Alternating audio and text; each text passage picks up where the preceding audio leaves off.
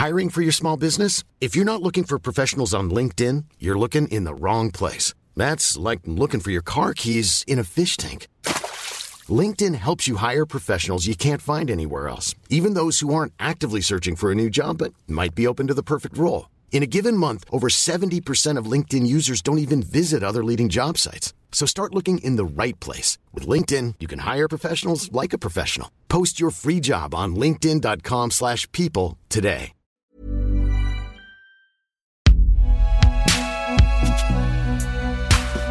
Coucou, c'est Pinjojo.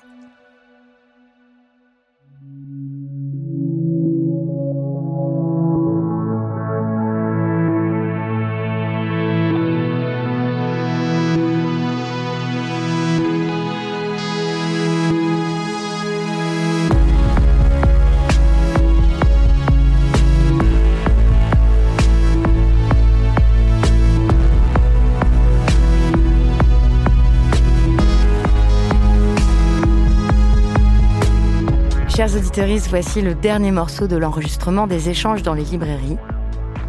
Dans celui-là, on a rassemblé tout ce qui concernait les coulisses du cœur. Alors c'est un chapitre dans le livre spécifique, les coulisses du cœur sur la table, mais là à l'oral, on raconte comment on a travaillé, comment on a procédé, combien je gagne, qu'est-ce qu'on fait quand on est en burn-out militant et comment le livre a été conçu. Si vous m'avez déjà entendu raconter mon parcours en long, en large, en travers, vous pouvez déjà sauter à la minute 5 de l'épisode, puisque euh, c'est la première question que m'a posée Juliette de la librairie La Madeleine à Lyon.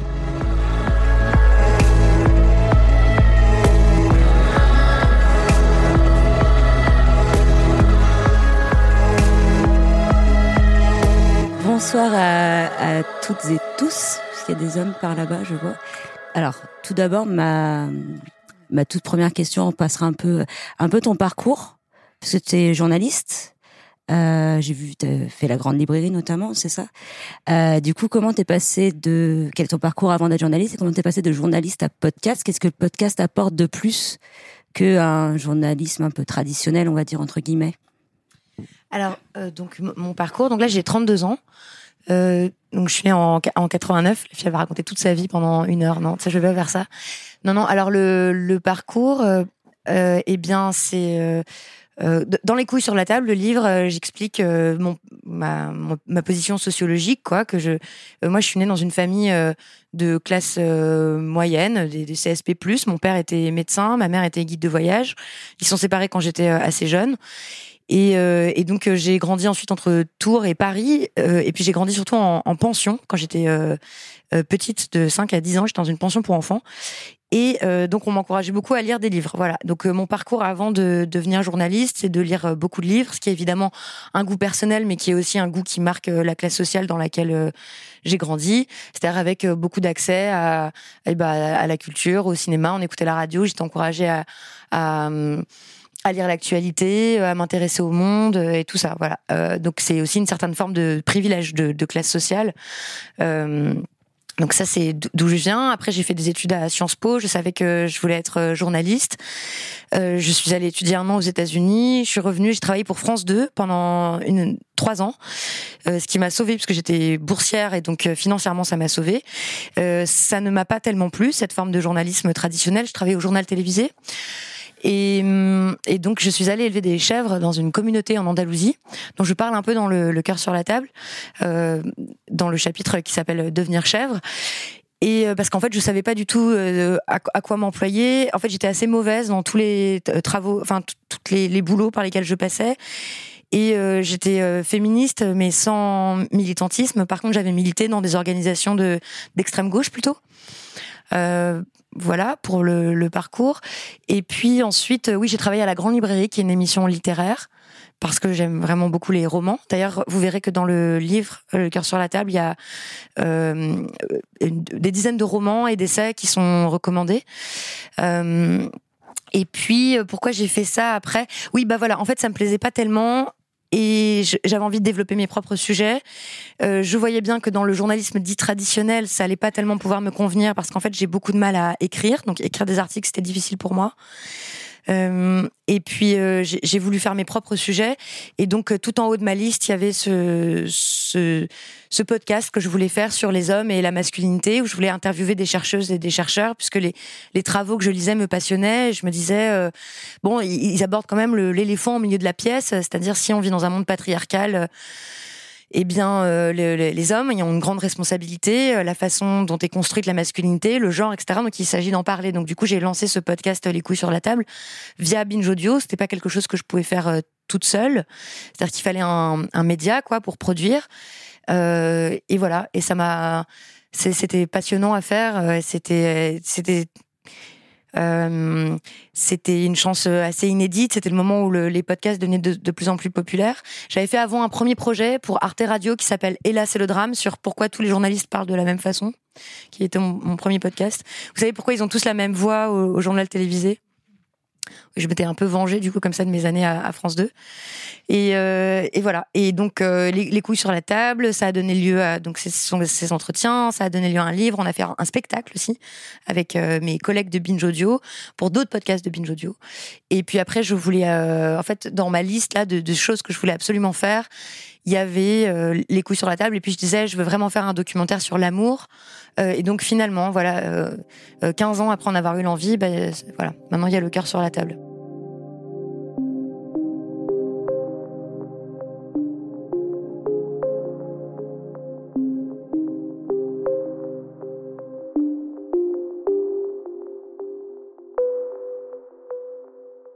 Du coup, je, je, je voulais vous demander effectivement euh, la fabrication un peu d'un épisode. Si c'était, euh, je sais que vous avez des, des rituels d'équipe et bon, vous avez commencé un peu à répondre.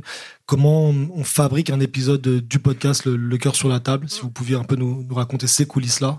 Mais j'y pense. Après, je m'assois, j'écris le texte et c'est ça va tout seul. Non, c'est pas vrai. C'était un enfer. C'était horrible. Non, je vais dire non, c'est pas vrai. C'est pas vrai. Alors, en fait, euh, le processus a été le suivant. Euh, euh, donc, pourquoi je l'ai fait Ce podcast Le cœur sur la table, à quoi ça sert et pourquoi c'est la suite un peu des couilles sur la table? C'est qu'en fait, ça faisait longtemps que je voulais faire un podcast sur les relations. Donc, je disais vaguement euh, faire un podcast sur les relations. Donc, au début, j'ai cru que ça parlerait aussi des relations avec la nature, avec les morts et les rêves et, un, truc avec le lien, quoi, la relation. Bon. Et je me disais, je vais pas faire des entretiens avec des intellectuels euh, comme je faisais pour les couilles sur la table, parce que, euh, en fait, je trouve que pour chaque sujet, il faut trouver la bonne forme. Donc, en fait, assez vite, je me suis dit, non, en fait, je voudrais qu'il y ait toutes sortes de voix différentes, euh, toutes sortes de personnes différentes qui s'expriment dedans, et qu'il n'y en ait pas au-dessus des autres, et que moi, je puisse parler aussi, mais qu'il y ait beaucoup de place donnée à la musique, qu'il y ait une sorte de, de, de voix à part entière, en fait, de l'épisode. Et donc, la façon dont ça s'écrit, en fait, le processus a été le suivant. J'ai d'abord lu tout ce que je pouvais, mais ça faisait déjà des années que je faisais des recherches dessus, sur euh, l'amour, les relations et comment on le pense d'un point de vue politique. Euh, ensuite, il y a eu toute une phase de recherche de témoignages. Et de voilà donc là il y a eu des groupes de parole que j'ai organisés un peu partout ou que j'ai organisés avec l'aide de personnes qui m'avaient écrit. Il y a plusieurs personnes qui ont participé à des groupes de parole qui sont présentes ce soir. Pensez-y si vous voulez leur poser des questions. Euh, et ensuite donc en fait c'est de la collecte de plein de sons, de la matière sonore où je savais à peu près où je voulais aller. Et ensuite donc il y a 70 heures de rush. Donc il faut retranscrire ça. Et ensuite, il fallait le construire et donc il fallait trouver la forme. Et donc là, euh, ce qu'on a fait, je sais plus parce que j'ai oublié toute cette période, mais en gros, ça a commencé l'année dernière, à peu près à la même époque. Et donc le processus d'écriture consistait à avoir euh, résumé tout ce que les personnes disaient, résumé ce que moi je voulais dire, résumé chaque bouquin que j'avais lu, le noter sur des petits bouts de papier, découper tous les petits bouts de papier, prendre des grands panneaux, coller les centaines de petits bouts de papier, me demander dans quel sens j'allais les mettre. Et à la fin, au bout de 15 versions, ça donnait un épisode. Voilà quel était le processus d'écriture. Mais Naomi, qui est, en fait, Naomi Titi, qui est la productrice du Cœur sur la table, euh, qui est là depuis le début, est présente aussi ce soir. Peut-être elle aura d'autres souvenirs de comment ça s'est passé, mais aussi ça implique que je fais euh, euh, quatre versions d'un épisode, que ça ne va pas, je m'arrache les cheveux. Les filles trouvent non plus que ça va pas. Donc les filles, c'est Solène Moulin, Diane Jean et Naomi Titi. Euh, J'appelle mes amis, je les saoule pendant des heures avec ça. Euh, j'appelle Bertrand Guillot, je le saoule avec ça. Euh, j'appelle euh, Gwen je le saoule avec ça. Enfin, j'appelle plein de gens, voilà. Et après, à un moment, ça donne un truc. Et généralement, c'est dans le studio, en enregistrant, que je change ce que j'ai écrit. Donc ça les rend folles aussi, mais voilà, c'est comme ça que ça se passe. Mm. Ok, très bien. Moi, j'avais noté, mais vous avez aussi commencé à, répondre à, cette question. J'avais noté dans, le sommaire du, premier livre, donc des couilles sur la table, j'avais euh, noté les, professions des personnes interviewées, enfin les, les, statuts, et donc je me suis amusé à les, à les lister. Donc à un chercheur, enfin des directeurs, romancières, comédiens, documentaristes, des journalistes, ingénieurs, enfin toute une figure de, de, de sachant d'intellectuel. Et dans le deuxième podcast, même si cette cette figure de l'intellectuel ou du, sachant est toujours présente, elle a quand même un peu disparu. J'ai noté une phrase euh, qui en exergue de, de, de, Saint-Ouvrage, qui vient de sortir le prix à payer, mais qui est d'abord tirée d'un livre de Monique Wittig, La pensée straight, et qui dit Tous les opprimés le connaissent et ont eu affaire à ce pouvoir. C'est celui qui dit Tu n'as pas le droit à la parole parce que ton discours n'est pas scientifique, pas théorique. Tu te trompes de niveau d'analyse. Tu confonds discours réel, tu tiens un discours naïf, tu, pardon, tu méconnais telle ou telle science, tu ne dis pas ce que tu dis. Et je me suis demandé quand même s'il y avait, mais vous avez un peu répondu, s'il n'y avait pas une volonté de, de relégitimer le, discours individuel du vécu en disant que ça aussi, ça a une, ça a une valeur. Ah bah, merci, euh, oui, oui, euh, de cette analyse-là. Euh, bah oui, ça me paraissait absurde de faire un projet documentaire sur les relations en interviewant que des experts, en plus experts de quoi? Enfin, serait. En fait, euh, chacun, chacun, chacune est experte euh, de, sa propre vie, de ce qu'il ressent et tout ça.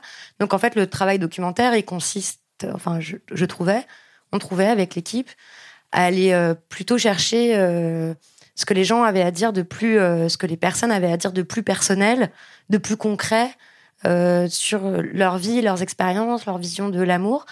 Mais quand même, en disant ça, j'ai pas fait des micro trottoirs non plus dans la rue. C'était pas ça c'était euh, la question que je me posais, c'était comment est-ce qu'on fait advenir cette parole-là, qui est euh, une parole euh, de, oui d'expertise sur sa propre vie, mais aussi la voilà la plus personnelle, la plus sincère possible. Et c'est presque musical en fait. J'imagine que vous le sentez aussi quand vous avez des conversations avec des proches ou parfois des inconnus hein, dans des bars ou dans des soirées. Le moment où d'un coup les gens commencent à dire la vérité, à parler très honnêtement. Et on peut appeler ça, enfin, c'est un peu New Age de dire ça, mais je m'en fiche parce que je suis assez New Age euh, comme fille aussi, de parler avec le cœur, là, de dire euh, des choses, voilà. Donc j'étais obsédée par ça et c'est une recherche euh, musicale. Du moment où ça prend des accents vrais, on dit pas des trucs pour se vanter, on dit pas des trucs, voilà. Et donc oui, oui, c'était vraiment important. Encore une fois, ça aurait été absurde de faire le cœur sur la table. Enfin, ça aurait rien eu à voir en fait, en interviewant des philosophes qui avaient écrit des trucs sur l'amour. Et euh, donc, vous, vous, avez commencé à en, parler. Donc, cette, cette, cette collecte de, de, de, de, témoignages passe par la, la, pratique des groupes de parole. Vous avez un, alors je sais plus si c'est un interlude ou un épisode. Je crois que c'est un interlude dans, dans, la saison consacré à, à cette pratique. Est-ce que euh, qui, j'ai l'impression, est, pas très connu en France, peut-être plus du issu du monde anglo-saxon? Enfin, je sais pas trop. Du coup, est-ce que vous pouvez nous, nous en parler un peu plus? Euh, Oui. Alors, euh, c'est pour ça qu'on l'a rajouté aussi à la fin dans les prolongations, là, il y a un re mode d'emploi là pour faire les cercles de parole, parce que euh, donc évidemment, je n'ai rien inventé du tout. C'est une pratique militante très commune. Je ne sais même pas quand est-ce que ça a été inventé, mais en fait, on peut imaginer que c'est depuis le début de l'humanité que les gens s'assoient en cercle et se disent des choses. et donc, en, en, France, en réalité, ça a existé. C'est les groupes de conscience qu'on appelait dans, dans les mouvements féministes des années 70 où le principe est quand même de, de politiser des vécus intimes, de parler à la première personne, euh, de ne pas commenter ce que disent les autres, de ne pas juger ni donner de conseils. Et en fait, ça paraît très très simple, mais on a peu l'occasion de le faire. Et quand on commence à le faire, on se rend compte qu'il se passe quelque chose de, très fort. C'est assez inexplicable. Euh, d'ouvrir un, un, espace d'écoute, en fait, radical. Et de dire sa vérité ou sa propre histoire sans faire de généralisation, sans euh, monter dans les concepts, euh, sans donner de grandes leçons, tout ça, juste raconter soi, euh, ce qu'on a vécu. Et, je voulais que ça, ça s'entende dans le documentaire, encore une fois, parce que c'est une des façons de parler avec le cœur, là. De. Et, je suis très contente qu'on ait gardé ça, on a gardé les rires, on a gardé les... Et la parole qui était déployée dans ces espaces-là ne ressemblait pas du tout dans la texture, dans ce qui était dit à celle que je pouvais avoir en tête à tête, par exemple, avec des personnes. Et donc c'est pour ça, ah oui, et qu'après, on a donc dans chaque épisode, il y a des euh, il y a des extraits de paroles qui ont été prononcées dans des cercles de paroles. Même parfois, Solène Moulin les a repris pour les tricoter euh, dans ses compositions musicales, parce que toute la musique du podcast est composée sur mesure. Mais Solène Moulin explique à la fin du livre comment est-ce qu'elle a fait pour composer tout ça. Euh, et pourquoi je racontais ça? Euh, parce que euh, voilà donc oui oui c'était et voilà. Et donc ce qui s'est passé après comme à chaque fois on, disait mais voilà dans un cercle de parole et tout là on a reçu beaucoup de messages régulièrement. Tous les jours on reçoit de, des demandes de personnes qui disent j'aimerais participer à vos cercles de parole. Je le redis je n'organise pas de cercle de parole. Mais vraiment le but c'est que les gens le fassent et faites-le en fait avec vos sœurs et des gens que vous connaissez pas et pour expérimenter ce que ça fait voilà, et c'est très puissant euh, comme pratique. Je sais que Charlotte Bien-Aimée, qui est une podcasteuse euh, documentariste féministe, pour qui j'ai une grande admiration, euh, le fait aussi. Et on trouve toutes les deux que c'est vraiment, ça n'a l'air de rien, mais c'est très fort. Vous pouvez le faire avec votre famille, vous pouvez le faire avec des gens que vous connaissez, vous connaissez pas et tout ça, mais voilà. Merci. Et euh, donc vous, vous, avez évoqué tout à l'heure la, la, le, studio Binge, donc l'équipe qui participe à la, la, création, à la rédaction des, des podcasts. Aujourd'hui, du coup, Binge, c'est aussi maintenant euh, une, maison d'édition euh, dans, donc dans laquelle vous êtes publié. Il est là. Et il y a, y a d'autres. On a, on a mis des livres là. Il y a d'autres livres à paraître. Et vous, vous allez. Être, vous les avez là? Ils sont sur la table là-bas. Ah, je vais les je pense. Ouais, super.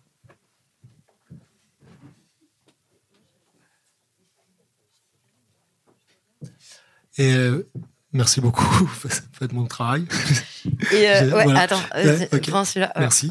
Et du, coup, je me demandais si vous pouvez nous, nous, parler donc de cette collection sur la table. Oui. Si, alors je vais pas répondre à votre place, mais voilà, si ça allait être des essais, de la fiction, de la, enfin, je vous laisse en parler. Oui.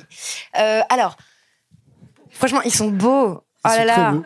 C'est cette couverture et surtout à l'intérieur, c'est tellement bien.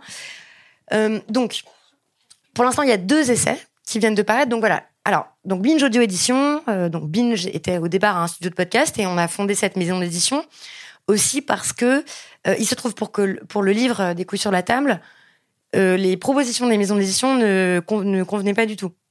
En fait, voilà, plein de raisons. C'était bah, soit ils trouvaient que le titre était trop vulgaire, ils voulaient que je mette des dessins girly.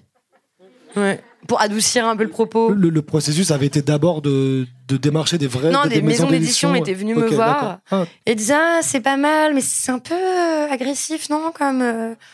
je disais, ouais, on pourrait mettre des dessins, non, non. voilà, c'était mm. Donc finalement, Joël Renès, qui est le patron de Binge Audio, enfin l'un des trois fondateurs, euh, trois cofondateuristes, avec euh, Gabriel Borichard et David Garzon, a dit, tu sais quoi, le bouquin, on va le faire nous-mêmes. J'ai dit d'accord, mais donc, il faut une super éditrice. Et c'est là que Karine Lanini rentre en jeu, euh, rentre dans le dans le jeu de ça, parce que c'est une extraordinaire éditrice, donc qui euh, et en fait avec elle on a pu tout décider de la maquette et tout. Donc si vous ouvrez les bouquins de Binge Audio Édition, vous verrez que tout est très soigné, les illustrations, la maquette, tout a un sens, tout a été relu, il y a des tas de notes. Enfin voilà, c'est pas on se dit on va pas faire des livres en noir et blanc quoi. C'est pas parce qu'on voulait que la forme du livre euh, voilà corresponde au fond aussi. Bon. Ensuite, euh, quand j'ai fait les recherches sur euh, euh, pour le cœur sur la table.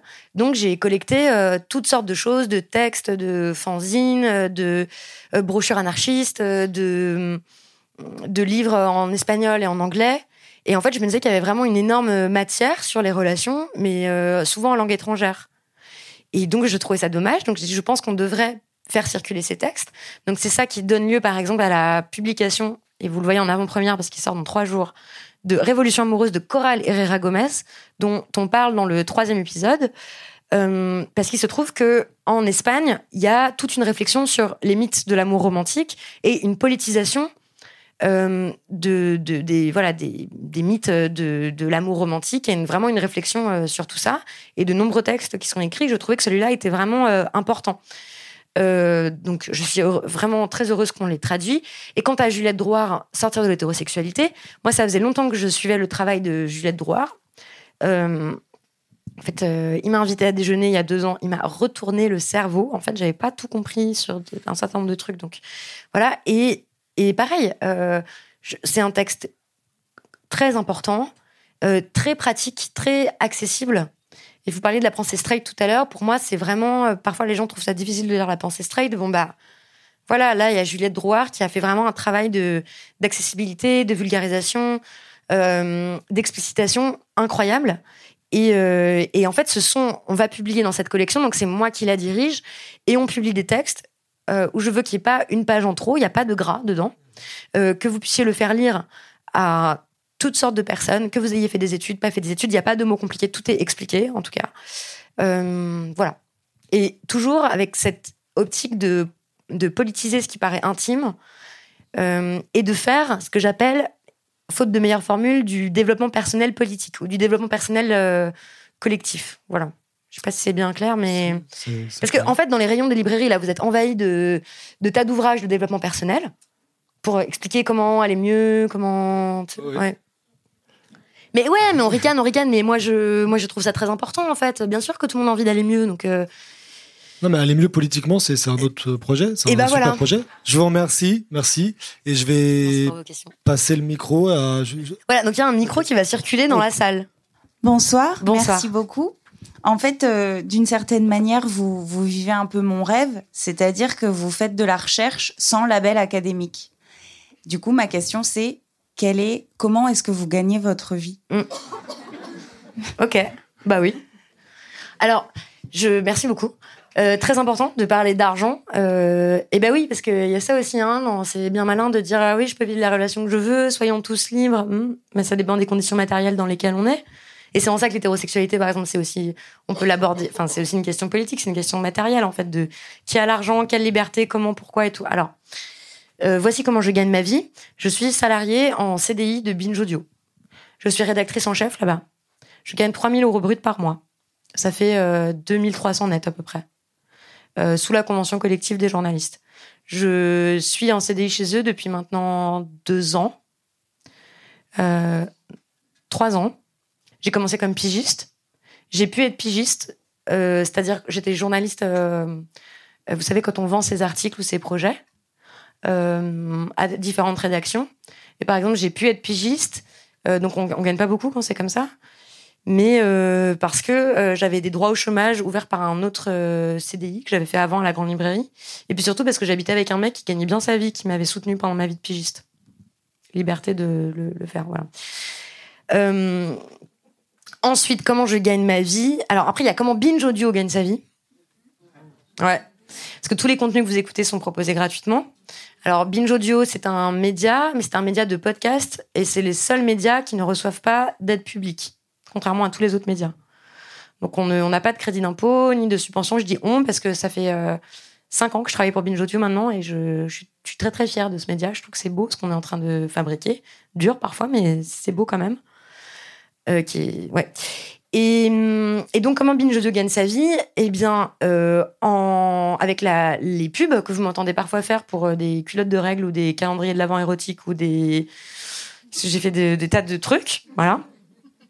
Donc ça, j'ai le choix de refuser ou non de faire ça, mais ça, c'est des publicités, enfin des sponsorisations, donc on dit notre sponsor, donc ça, les, annonceurs payent pour ça. On fait aussi beaucoup de programmes, ce qu'on appelle du brand content, donc du contenu de, de marque, et du, du contenu de marque de qualité. Par exemple, euh, la marque Epar va venir euh, euh, voir Binge Audio parce qu'ils veulent créer un podcast, et donc on va se mettre à créer un podcast qui s'appelle Chronique de l'intérieur. Très bon podcast. Voilà. Mais ça, c'est Epar, par exemple, qui, voilà, donc c'est très important. Et puis, la troisième source de revenus, ce sont les, les produits dérivés de nos programmes. Donc, quand vous achetez euh, le livre des, du cœur sur la table et des couilles sur la table, euh, et nos autres livres, en fait, ça finance aussi nos activités de podcast. Voilà. C'est pour ça, par exemple, qu'on a fait des campagnes de prévente euh, en ligne, ce qui a permis à Binge de bien gagner sa vie et à moi aussi de bien gagner ma vie. Puisque pour rentrer dans les détails, euh, quand on fait des préventes, quand vous achetez en vente directe, donc désolé, après on, on aime aussi les libraires indépendants, mais euh, Oui. ça veut dire que moi j'ai 25% de droits d'auteur, ce qui est impossible dans un livre vendu en librairie. Quand vous achetez un livre en librairie, vous savez que la personne va gagner, euh, c'est 8% à peu près, les droits d'auteur. D'accord? Ça veut dire un livre à 20 euros, une personne elle va gagner entre 1 et 2 euros. Voilà. C'est normal, c'est parce que ça, il faut payer les libraires, euh, 30% du prix du livre. Voilà, les distributeurs, l'éditeur, etc., etc. Mais bref, voilà. Donc ça, ça contribue aussi. On a aussi fait des jeux, on a fait des spectacles, on a fait voilà. Donc c'est comme ça. Et donc voilà comment je gagne ma vie. Merci beaucoup. Merci. Ah oui, et pour- quand même, euh, pour euh, terminer sur ces conditions matérielles, il est évident que du coup, euh, la vente ou l'écriture d'un livre comme Les couilles et comme Le cœur change ma vie d'un point de vue matériel. Et que du coup, ça m'a donné bah, voilà, c'est assez rare quand vous dites d'avoir la chance de pouvoir faire de la recherche sans être. Alors, je sais pas, hein, moi, j'ai pas le niveau des. Enfin, c'est pas la même méthode. Je suis pas universitaire, je sais pas. C'est autre chose. Mais par exemple, le cœur sur la table, bah, voilà, Binge Audio, ils ont, ils ont dépensé de l'argent euh, pour ça. Ils m'ont laissé tranquille pendant plusieurs mois. Il y a une équipe. Euh, je suis pas toute seule à le faire et tout. Donc, c'est des très bonnes conditions de création aussi, malgré tout. Euh, bonsoir. Bonsoir. Euh, merci pour votre travail. Merci. Euh, moi, j'avais une question. On parle beaucoup du burn-out militant. Mm. Il y a beaucoup de militantes qui sont concernées, en particulier celles qui ont commencé à militer sur les réseaux sociaux et qui se sont, qui ont- qui se sont pris une vague dans la tête et qui n'ont pas, qui ont pas réussi à, à gérer parce que c'était trop, c'était trop. Comment vous vous faites en fait pour gérer euh, ce militantisme et pour euh, bah, gérer euh, la colère qu'on a qu'on a toute au quotidien, je pense, qui peut dévorer souvent? Donc comment vous faites? Merci pour cette question. De rien. Bah déjà, euh, je suis pas à plaindre. Ok, déjà c'est un premier truc, c'est qu'en fait, euh, moi je, je je milite pas sur le terrain. Je me prends pas la violence dans la tête. Euh, j'ai pas. euh, par ailleurs, je suis assez épargnée en fait des vagues notamment de harcèlement, de cyberharcèlement, parce que je suis blanche, parce que je suis cis, parce que je suis hétéro, parce que je suis CSP+. Ok, donc du coup on m'en veut moins. Voilà, je, je me, je me prends pas ça. Après, alors effectivement, il y a une forme de. Enfin, bah, je vais être honnête, de toute façon, voilà. euh, bah, c'est fatigant, par contre, de regarder ça, mais je vais pas dire, ah, bah, c'est vraiment dur et tout. Bah oui, mais c'est ce qui m'intéresse, donc euh, voilà, je pense que c'est juste de le faire.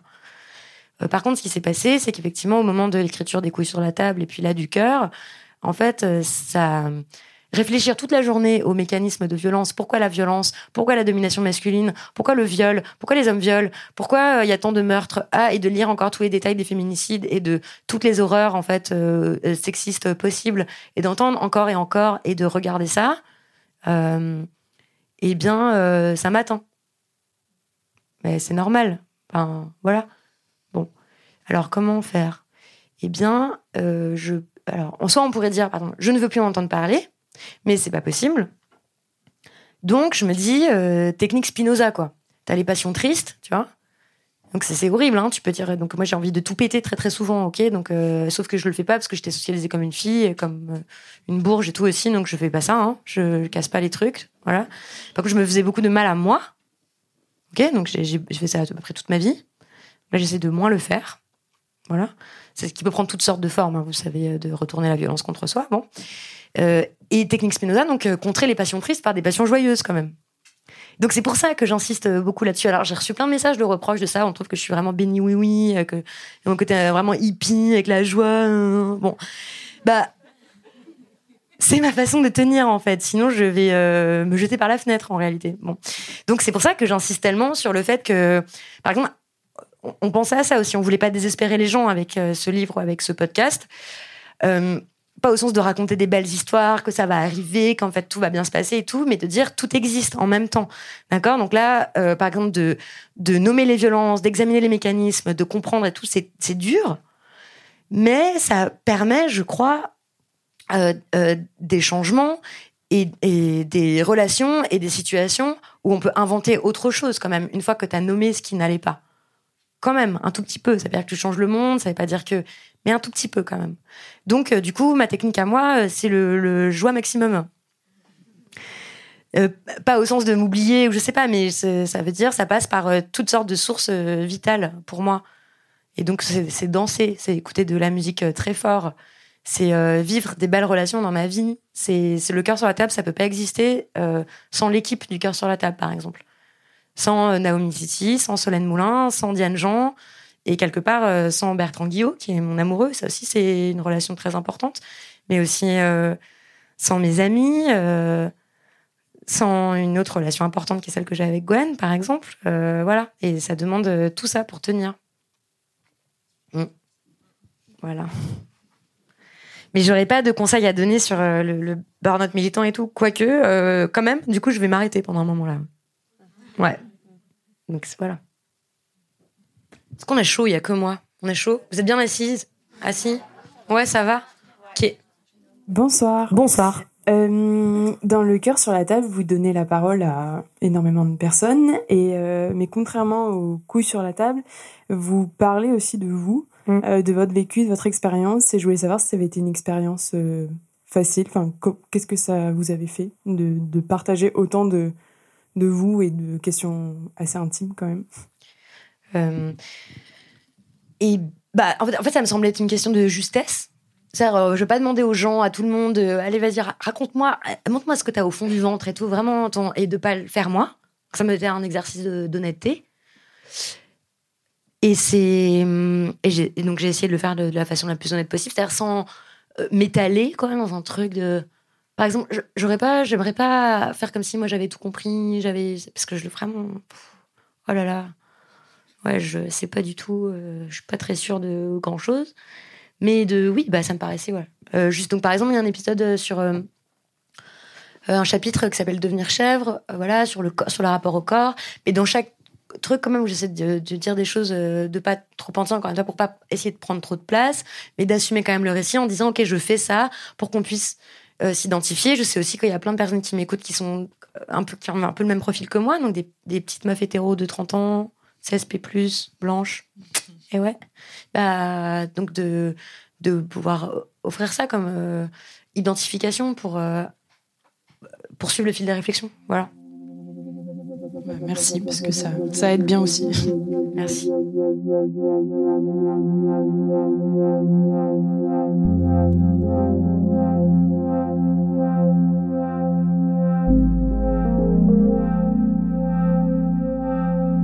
Et la question que j'avais, mais tu avais un petit peu répondu, mais vous pourrez peut-être répondre un peu plus précisément, c'est euh, quelles adaptations vraiment vous avez dû faire de ce que les gens vous disaient en podcast pour les mettre à l'écrit, vraiment de façon d'adapter, et est-ce qu'il y a des choses auxquelles vous avez dû renoncer euh, du podcast que vous avez dû lâcher euh, quand vous avez fait le, quand vous êtes passé au texte? Alors, euh, d'accord. Bah, du coup, je me tourne vers Karine Lani, parce que c'est elle qui a tout adapté, en fait, avec l'aide de Bertrand Guillot. Vous voulez venir? Vous voulez répondre? Alors, euh, effectivement, c'est si vous faites l'ex- l'exercice de prendre le transcript de ce que vous écoutez dans le podcast et que vous comparez avec ce qu'il y a dans le livre, vous allez voir que, en fait, ça n'a rien à voir. Et tout l'exercice, c'est justement de faire en sorte que ça ne se voit pas, qu'on l'a beaucoup, beaucoup retravaillé. Et j'associe euh, Bertrand, puisqu'il a beaucoup retravaillé avec moi aussi sur les textes. Et c'est vrai que Victoire l'a dit, à la base, les épisodes sont très écrits. Ce qui ce qui n'est pas du tout le cas du travail qu'on avait fait dans Les couilles sur la table, où là, on partait d'une matière qui était des entretiens et qu'on avait synthétisé. Donc, le travail d'écriture, il était euh, sur l'écriture du livre, alors que là, le travail d'écriture, c'est en Victoire qu'il a fait pour l'écriture du podcast, mais même si c'est très écrit pour le podcast, c'est écrit pour l'oral. Donc euh, la difficulté éditoriale, c'est vraiment comment on transforme ça euh, en livre. Donc, alors ne faites pas l'exercice, croyez-moi, je vous assure, c'est très différent. Euh, mais la grande, grande difficulté, c'était comment on restitue la richesse euh, orale euh, du, du podcast. Et donc, on a fait plein de tentatives et puis on a, on a fixé des choix, et notamment des choix graphiques, euh, des, des choix de maquettes qui permettent de, euh, de faire entendre les différentes voix. Alors, Normalement, enfin en tout cas, on a mis tout notre cœur à le faire du mieux possible et vous devriez même pas vous en rendre compte. En fait, vous allez, euh, même si vous ne connaissez pas le podcast, vous allez entendre les voix qui vont s'ajouter progressivement à la lecture. Et, ça, bah, ça a l'air de rien, mais en fait, c'est vraiment un très très gros travail. Et c'est pour ça que c'est pas du tout un livre qui n'est que la- l'adaptation, enfin, que, que le transcript du, du podcast. Et que c'est pour ça que des gens qui, alors, qui ont déjà écouté le podcast euh, vont y trouver vraiment euh, quelque chose en plus. On, je, le dis euh, d'expérience qu'on a fait le test sur beaucoup de gens parce que c'était effectivement une question qu'on se posait. Et puis aussi, évidemment, ça va toucher toutes les personnes qui n'ont pas écouté le podcast et à qui ça donnera peut-être envie d'écouter le podcast et qui l'entendront d'une manière encore différente. Et puis, ça, ça, permet d'y revenir, de, se poser sur des choses qu'on a entendues et, d'y- revenir et de continuer la réflexion et la, la, la, la grande discussion, euh, la grande conversation collective. Et la dernière La question, dernière ça question, sera c'est moi. pour toi. Ouais. Parce que du coup, moi, j'ai, euh, j'aime beaucoup euh, les podcasts, euh, notamment ceux-là, et je trouve ça euh, hyper intéressant. Et surtout, ce que j'aime, c'est que quand tu poses une question, en tout cas sur les couilles sur la table, quand tu posais une question, j'avais l'impression que c'était exactement ce que je voulais dire à ce moment précis. Et je trouve ça hyper intéressant. Et je voudrais savoir du coup comment tu travailles, parce que je te trouve tellement pédagogue et que c'est tellement clair. Enfin, je trouve que tout est euh, hyper fluide et à chaque fois, je me dis, mais ouais, Ça me paraît tellement facile. Et du coup, euh, comment est-ce que tu peux travailler et sur les, enfin, comment t'as travaillé sur les couilles sur la table et comment t'as travaillé sur le cœur sur la table, qui est quand même euh, sensiblement différent. Donc, comment est-ce que, c'est quoi ta méthode de travail euh, pour euh, rendre tout cela si accessible? Pourquoi vous riez? Regarde, regarde, regarde, ils sont morts de Parce que c'est pas si facile. Donc en fait, euh, oui, pour le son, donc il y a Joël Ronez qui est mon patron, Karine Lanini qui est mon éditrice et agente, Bertrand Guillot qui est mon amoureux et mon co-auteur. Et ils sont morts de rire. Bah oui, je vois ça. Quelle est ma méthode de travail? Parce que du coup, je trouve que ça marche. Alors peut-être Ah. qu'elle en a pas et ça marche et bravo. Euh, Non mais merci. Bah, en tout cas, c'est très gentil tout, tout ce que tu as dit sur le fait que ce soit fluide et tout. Bah, je, voilà, j'apprécie beaucoup ça, que ce soit. euh, J'essaye en tout cas. En tout cas, moi, je trouve ça hyper fluide et je trouve que ça va exactement dans, enfin, dans les interrogations que je me fais au fur et à mesure. C'est exactement, euh, chaque fois, tu suis exactement la ligne que je, que je me fais euh, aux, réponses, euh, les questions que tu poses. Je les trouve euh, à chaque fois, je me dis, c'est exactement ce que j'aurais posé comme question. Et ce qui n'est pas toujours le cas euh, quand je regarde des entretiens avec, euh, avec des essayistes, etc. Donc, à chaque fois, je trouve que, enfin, Ah, en tout merci, cas, pour moi, ça tombe contente. juste, quoi. Bah, merci beaucoup. Alors écoute, bon, pourquoi il rigole? Parce que. euh, parce que en fait, je suis connue pour être tout le temps en retard, pour pas rendre mes trucs à l'heure, pour dire euh, ça va pas du tout à chaque fois que je fais un entretien, n'importe quoi, je dis que c'est la catastrophe, j'ai tout merdé, c'est pas vrai, c'était pas ça, j'ai l'air stupide, j'ai l'air conne, vraiment, je suis horrible, pourquoi? Voilà, c'est vraiment, c'est un enfer en fait de travailler avec moi aussi. Alors bravo. Voilà. Pas que. En fait, voilà. En fait, la réponse n'est pas que. Enfin, mais c'est très pénible pour ça. Faut me regonfler là comme un comme un vieux matelas pneumatique crevé tout- toutes les semaines. Faut me remotiver à me dire mais si Victor ça va aller, monsieur ça va être bien, mais je t'assure, mais oui quand même. Donc c'est trop relou. Et pour moi aussi par ailleurs. Euh, mais euh, la méthode est donc donc euh, comme je pense que je suis nulle et tout ça, et ben en fait je je travaille, je pense. Mais du coup ça il va falloir changer un truc en fait dans le futur proche parce que je vais pas rester comme ça toute ma vie. Et hum, donc, donc en fait, la méthode consiste à, pour les entretiens, à lire tout ce qu'avait écrit l'invité. Ça, c'est quand même la méthode pour que je sois bien, voilà. Mais pareil, je voudrais changer ça parce que, en fait, je trouvais que je travaillais pas assez mes questions. Enfin, bref, il y a plein de trucs que je vais améliorer, voilà. euh, pour après. Non, et après, je pense que, je sais pas, ça va avec des principes où je me dis, bah, par exemple, il n'y a pas de honte à pas savoir, euh, que tout le monde n'a pas les références, et vraiment, tout ça, c'est OK. C'est pour ça qu'à chaque fois qu'on, j'essaie de pas être excluante comme ça bah, c'est des principes. Et après, c'est aussi beaucoup de principes ou de façons de faire dont on discute euh, en équipe. En fait, moi, mon travail, je, je pas du tout seule. En fait, euh, euh, le fait d'être à Binge Audio, ça veut dire que je peux échanger avec mes collègues et mes consoeurs et confrères sur ça. On écoute beaucoup de choses, beaucoup de choses. On se critique avec mes amis aussi.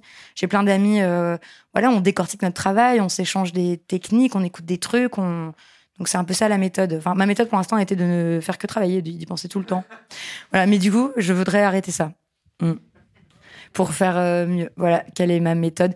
Et enfin, euh, la méthode, donc ça c'est pour les couilles, pour les entretiens.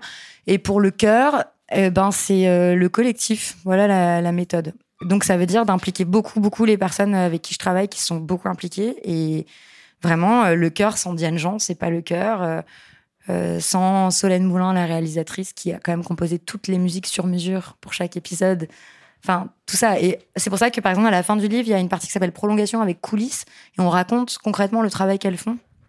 Qu'est-ce que ça veut dire, quoi, de travailler euh, tous ensemble? Voilà. Et il y a beaucoup de réécriture impliquée et beaucoup de trucs rendus à la dernière minute et de trucs écrits la nuit. La veille de l'enregistrement. Mm. Qu'on- que je rechange dans le studio. Donc vraiment, c'est une méthode tout à, tout à fait inefficace. Bah, bah si, ça marche du coup. hein. Ça marche, ça marche, c'est vrai, c'est vrai. Mais ouais, mais c'est, mais c'est un peu pénible pour les gens avec qui, qui travaillent avec moi. Donc je vais changer ça avec plein de livres de self-help probablement. Merci beaucoup. Merci, Merci. beaucoup.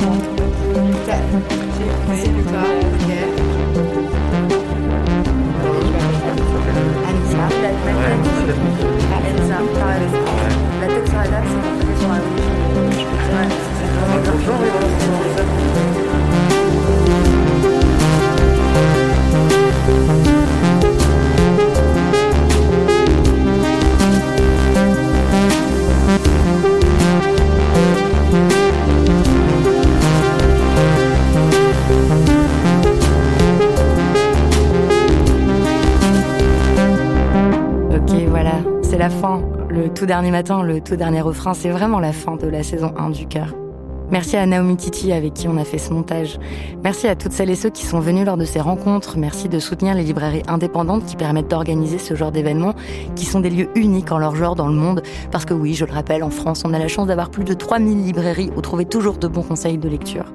Je vous dis en passant qu'il existe un groupe Facebook des fans du podcast Le cœur sur la table où s'organisent de nombreux cercles de parole dans des dizaines de villes différentes. Et je vous remercie encore pour vos lettres, vos réactions, votre écoute. Merci à Elisa Grenet d'avoir réalisé cet ultime épisode. Merci à vous.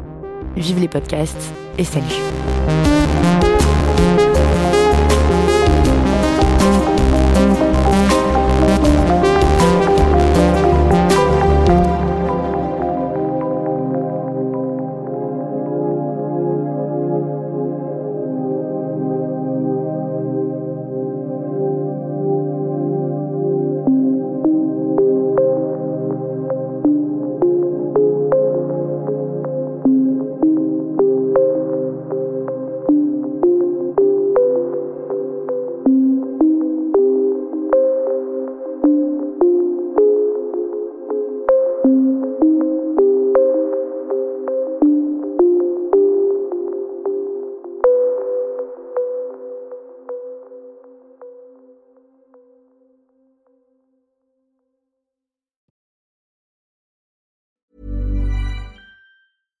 Mom deserves the best, and there's no better place to shop for Mother's Day than Whole Foods Market. They're your destination for unbeatable savings, from premium gifts to show-stopping flowers and irresistible desserts. Start by saving 33% with Prime on all body care and candles. Then get a 15-stem bunch of tulips for just $9.99 each with Prime. Round out Mom's menu with festive rosé, irresistible berry chantilly cake, and more special treats. Come celebrate Mother's Day at Whole Foods Market.